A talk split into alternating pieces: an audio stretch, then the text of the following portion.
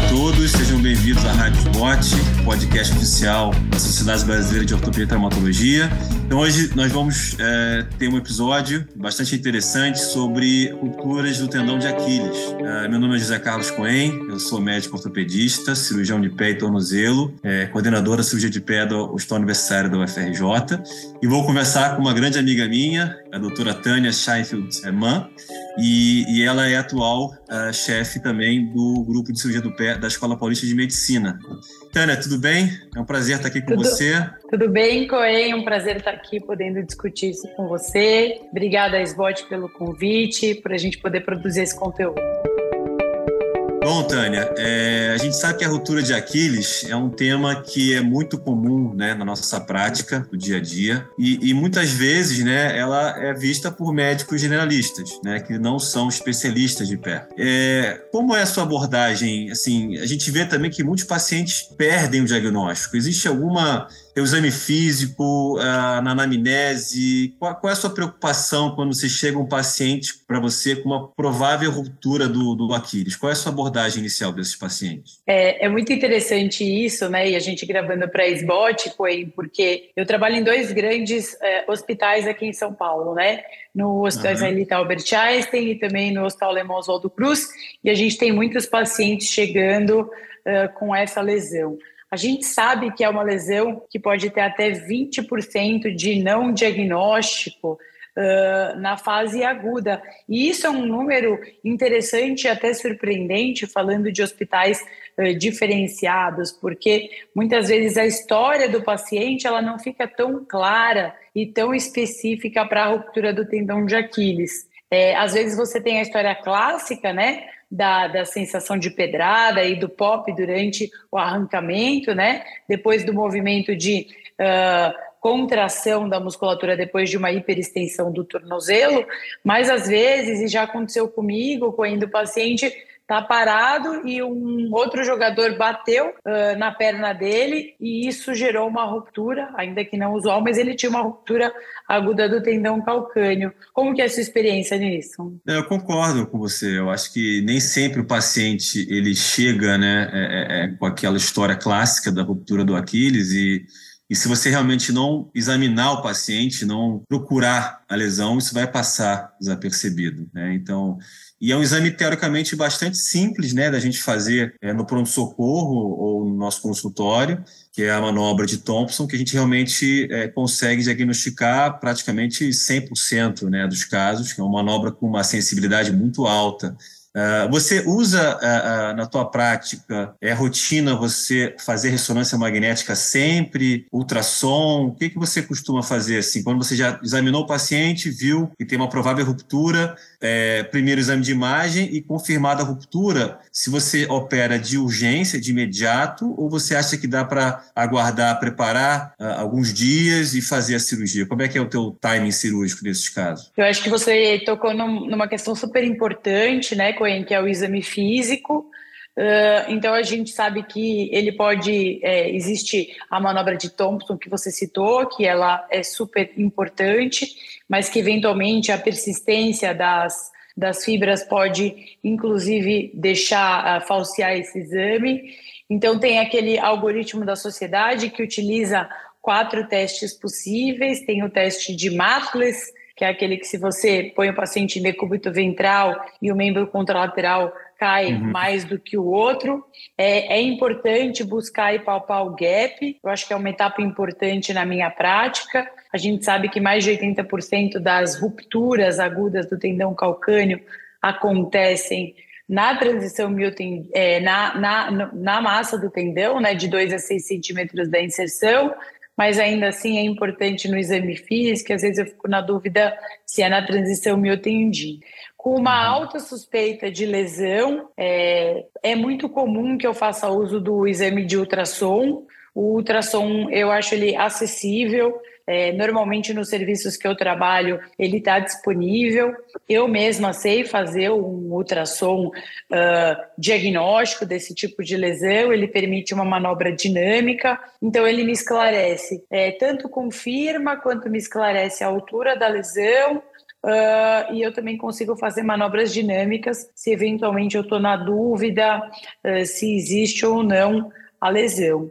Então, é mais raro, é, apenas em casos muito específicos eu prefiro a ressonância magnética, senão ou eu mesma faço o ultrassom no, no consultório ou no PA mesmo, ou eu encaminho para um radiologista fazer. Legal. E você, legal. como faz? É, eu, eu geralmente uso a ressonância. É, eu acho que a ressonância é um exame que, obviamente, não está disponível para todos, mas eu é, é, é, minha preferência é a ressonância porque eu acho que é importante avaliar, como você muito bem falou, uh, o nível da lesão, né, a altura que o tendão rompeu e uh, a qualidade do tendão. Né? É difícil, às vezes, a gente ver exatamente como está o tendão numa ruptura, porque a retração das fibras faz com que, muitas vezes, o aspecto do tendão fique muito pior né, do que ele realmente é. Então, às vezes, a gente perde um pouco desse parâmetro, mas, é, sem dúvida, o ultrassom, quando a gente tem, tem experiência e sabe fazer, eu acho que é fantástico. A gente consegue ver um exame em tempo real, ver o tamanho do gap, e isso realmente tem contribuído muito para a gente é, é, fazer o diagnóstico e até para definir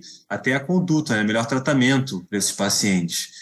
É, falando em tratamento já, Tânia, eu até me adiantei um pouco da cirurgia, mas acho que é importante também falar para os é, é, ouvintes que estão é, nos assistindo é, que nem toda ruptura de Aquiles precisa de cirurgia. Né? Eu acho que ainda existe um espaço, ainda que menor do que há algum tempo atrás, para tratamento conservador. Na sua, na sua visão, o que, que vai te indicar tratamento conservador? O gap, por exemplo, o tamanho do gap é, entre os cotos, isso influencia a tua decisão? O perfil do paciente, idade, se é atleta de final de semana, atleta mais, é, é, é mais intensidade, que, como é que é a sua conduta assim é, é na, no tratamento conservador? Para quem que você indica?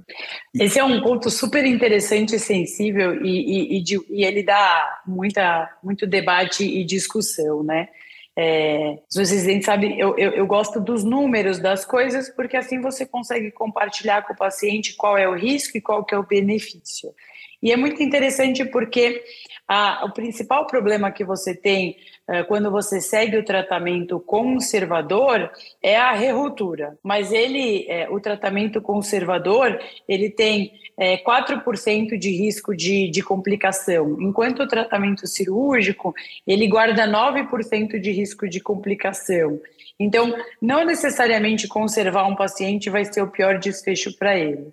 Eu acho que a essência do que a gente está discutindo aqui é justamente o, o ponto que você tocou, que é a função, então, uh, os grandes prejuízos, o principal prejuízo do tratamento conservador se encontra no, na cicatrização alongada das fibras e, portanto, você vai ter menos potência uh, desse tendão ao final do tratamento e possivelmente isso traz prejuízos para principalmente atividades esportivas e menos para atividade de vida diária de tal forma que indivíduos como, por exemplo, tabagistas, diabéticos, uso crônico de corticoide ou verdadeiramente baixa demanda, e eu não vou falar idade, porque a gente tem, você mora aí no, no, no Rio, no, no Leblon, e a gente tem pessoas de idade com uma alta é, qualidade de vida e demanda. Então, só uma baixa demanda, em que verdadeiramente não, não, não se beneficiem do tratamento cirúrgico,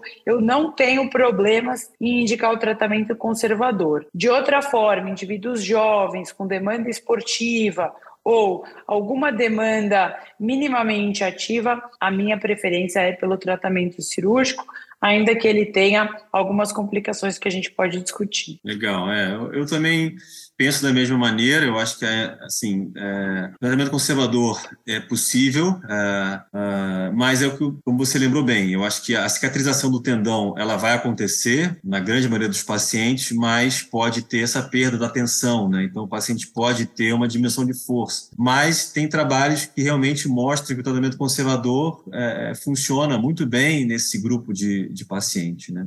Ah, com relação ao tratamento cirúrgico, né, que você falou, ah, você hoje vê que a gente tem uma tendência atual, né, em todos os campos da medicina, das cirurgias minimamente invasivas, né? Isso é um caminho sem volta. A gente vê que isso, principalmente na nossa especialidade do pé e tornozelo, tem crescido bastante. E para o tendão de Aquiles, né, não ficou fora disso. Hoje a gente tem diversos dispositivos, né, para a gente fazer o tendão de Aquiles percutâneo, né?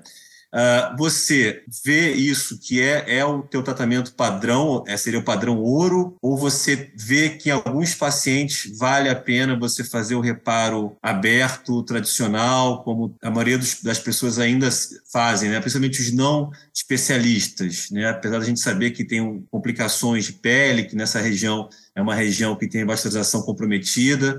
É, qual é a sua visão com relação a isso, Tânia? É muito importante lembrar que essa zona aonde acontece a ruptura, ela acontece a ruptura não apenas porque é o ponto de máxima rotação das fibras, de 2 a 6 centímetros da inserção do tendão calcâneo, mas tem alguns trabalhos que mostram que é uma zona de hipovascularização. Isso porque existe uma transição entre a vascularização proximal e distal justamente nesse ponto. E aí eu também falo bastante isso para os meus residentes. A mesma vascularização que vasculariza o tendão, vasculariza a pele. Então, a, a necrose de pele, os problemas com pele são problemas que têm que estar tá, muito presentes Uh, no, na cabeça do cirurgião que está pensando em fazer um tratamento cirúrgico desse tipo de caso. É por isso que o problema com infecção, é, com decência de ferida e infecções superficiais é tão alto quanto até 30%, o que eu acho um número uh, bastante uh, relevante e que não pode ser ignorado. Por uhum. esse motivo, é a minha preferência pessoal fazer as vias, uh, fazer a cirurgia minimamente invasiva, como é chamada na literatura, com mini incisões, Uh, tenho a impressão também que numa revisão sistemática de mais ou é, de 2019, que é do, do grupo do Ned Amendola, que saiu em dois, no GBJS, uh, o tratamento com mini incisões ele foi superior em termos de complicação e com respostas funcionais iguais. Ao que eu fico pensando, Coen, que se você vai ter o mesmo resultado funcional, mas com menos complicações, seria mais interessante, então, migrar para isso, e hoje esse é o racional que me motiva a fazer isso. Sobre o uso de dispositivos, eu acho um pouquinho mais Uh, debatable, é, acho que a gente pode discutir isso, a sua preferência e a minha preferência, porque os dispositivos eles, eles permitem de fato que você tenha menos incisões, mas ele também tem uh, reação com os fios, são fios não absorvíveis que podem dar bastante reação, a gente já viu isso na nossa prática, e também uma taxa de rerotura. Uh, porque você não tem, digamos assim, a visão direta da coaptação dos dois cotos. Como que é a sua experiência com esse uso dos dispositivos? É, eu, eu, eu tenho feito também, minha preferência é a sutura percutânea, uh, mas como você falou, eu acho que como a gente realmente não vê, né, a gente fica um pouco, né, é, é, é sempre um pouco apreensivo. A gente sabe que existe a, a, a, conexão dos cotos, que depois da cirurgia percutânea a gente sempre faz a manobra de Thompson e ela vai negativar, você vê que o pé volta a mexer depois da sutura, mas a gente não visualiza né, o quanto que de, de, de aproximação, né, que, que quanto ficou ali junto né, dos cotos. Eu acho que assim, uma coisa interessante que a gente poderia né, é, é, é, utilizar é como você falou, ultrassom a gente poderia combinar, né? Isso é uma coisa que eu, que eu até vi uma, uma, numa aula não vi nada publicado ainda, mas poderia se utilizar ultrassom, ultrassom durante o ato cirúrgico para a gente ter certeza, quando fazer, utilizando o dispositivo na cirurgia percutânea, a gente vê exatamente o fio passando, aonde ele está passando, nos cotos, tanto proximal e distal, e depois que a gente fizer a, a, a conexão, né, a gente fizer um nó, com ultrassom dinâmico na sala, a gente realmente vê a, o gap é, desaparecer crescer, né? Então isso poderia dar uma segurança maior, né, para gente e diminuir assim a chance de ruptura, que foi o que você falou. A preocupação da cirurgia minimamente invasiva hoje é que existe existem trabalhos que mostram uma taxa de ruptura um pouquinho maior do que na, no reparo aberto, né? Então é o que você falou. Devem ter casos provavelmente que você passa o fio, o fio não deve passar de maneira apropriada, né, no tendão e na hora você acha que é, é, ficou satisfatório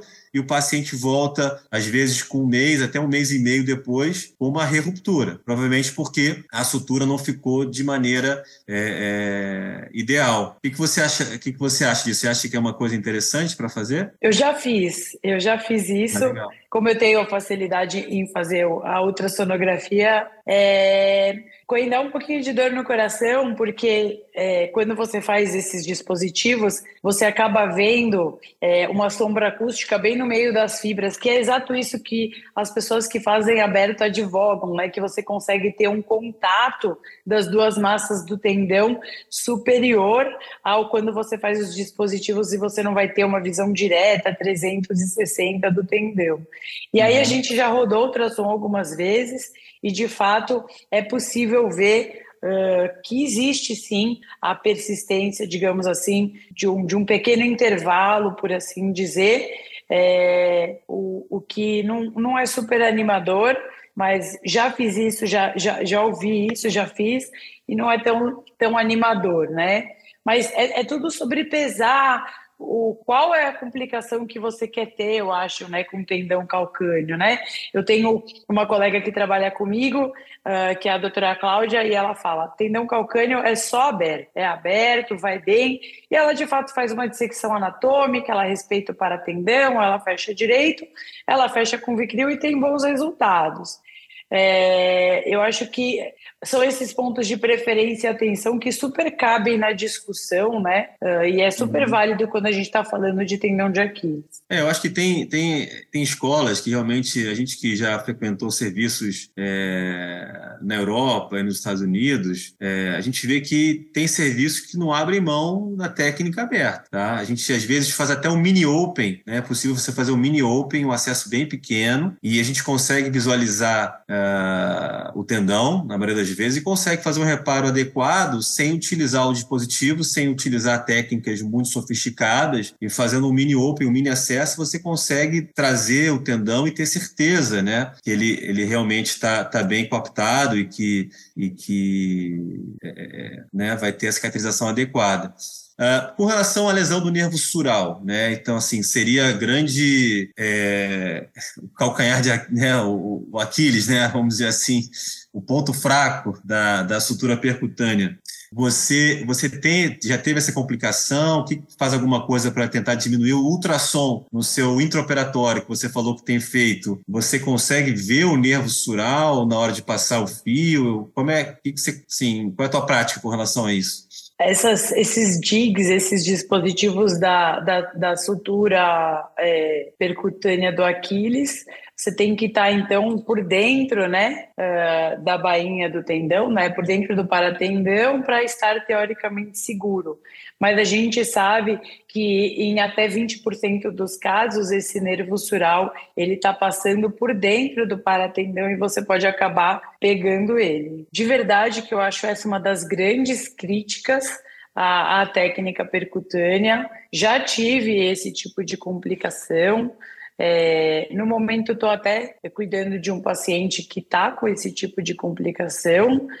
E falei, ó, ok, vamos abrir, vamos explorar, vamos soltar ele não parece tão incomodado com a perda de sensibilidade, como ele parece feliz por ter feito um protocolo é, pós-operatório é, relativamente rápido pelo fato de ter sido uma cirurgia percutânea. Ele, inclusive, comentou, quando a gente se conheceu, que um amigo dele mandou uma foto e que foi super difícil, e que abriu, e que infectou, e que a vida dele tinha acabado. E quando ele foi acompanhando, ele falou: Nossa, doutora, mas o meu foi tão diferente. Então é curioso a experiência, como ela é variável referente a esse assunto, e ele parece estar menos preocupado com a lesão do sural e mais feliz por ter não tido complicação de pele e ter feito um protocolo pós-operatório relativamente é rápido. Eu gosto bastante de usar o protocolo como os americanos usam, acho que esse protocolo é do HSS.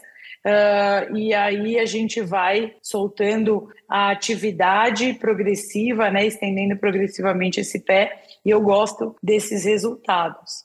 Isso porque uhum. tem os trabalhos que mostram que você deixar o pé em equine e depois soltar tudo, uh, a extensão é, de uma vez só, é pior para o alongamento do tendão do que você fazer de forma gradual. Então, eu utilizo a bota, é, a, a, a RoboFoot com o Aquiles Kit. Às vezes eu tenho acesso a alguns pacientes aqui em São Paulo que me trazem uma VacuPed e é fantástico fazer o pós-operatório de Aquiles é, na VacuPed, mas eu vou tirando, então, a partir da terceira semana, uma cunha por semana e esse tendão vai vindo de uma forma mais orgânica, mais anatômica e ao final da oitava semana é quando eu removo tudo. Então, parece que oito semanas é mais longo o tempo, mas eu demoro mais, é, o protocolo demora mais para você remover tudo, mas é, parece que isso também diminui a chance de lesão e de rerotura e de alongamento, que são os três principais problemas uh, que eu sinto que são cruciais no, no tendão calcâneo. Sim, eu. eu... Como, como é o seu protocolo pós-operatório? É, eu também acho que a, maior preocupação nossa realmente é essa questão da dorsiflexão, né? Porque a maior preocupação é ele cicatrizar alongado, né? Então, eu concordo, eu acho que tem que manter em equino e eu evito, eu sempre falo com meu fisioterapeuta, até dois meses eu não quero que ele passe de zero graus de dorsiflexão Tá? Eu acho que tem que deixar bem cicatrizar esse tendão, deixar máximo neutro uh, até seis, oito semanas, e aí depois que a gente sabe que não cicatrizou, e aí ele vai ganhando aos pouquinhos uh, a, a, a, a dorsiflexão. Né? Então, sempre tomar esse cuidado, né? eu concordo com você. É, com relação, uh, mudando assim um pouquinho de assunto, é, acho que ruptura aguda a gente já falou bastante, das rupturas crônicas, né, que também é o nosso dia a dia. Eu acredito também ser o dia a dia de muita gente, já o paciente chegar, às vezes, com um mês, um mês e meio, até com três meses pós-ruptura. Né? É, diagnóstico, o que, que você faz no consultório? É ressonância sempre, ultrassom? Qual é a sua conduta diante de uma ruptura crônica do Aquiles? Esse acaba sendo a, a ruptura crônica do Aquiles o exato momento em que eu tenho preferência por pedir uma ressonância magnética.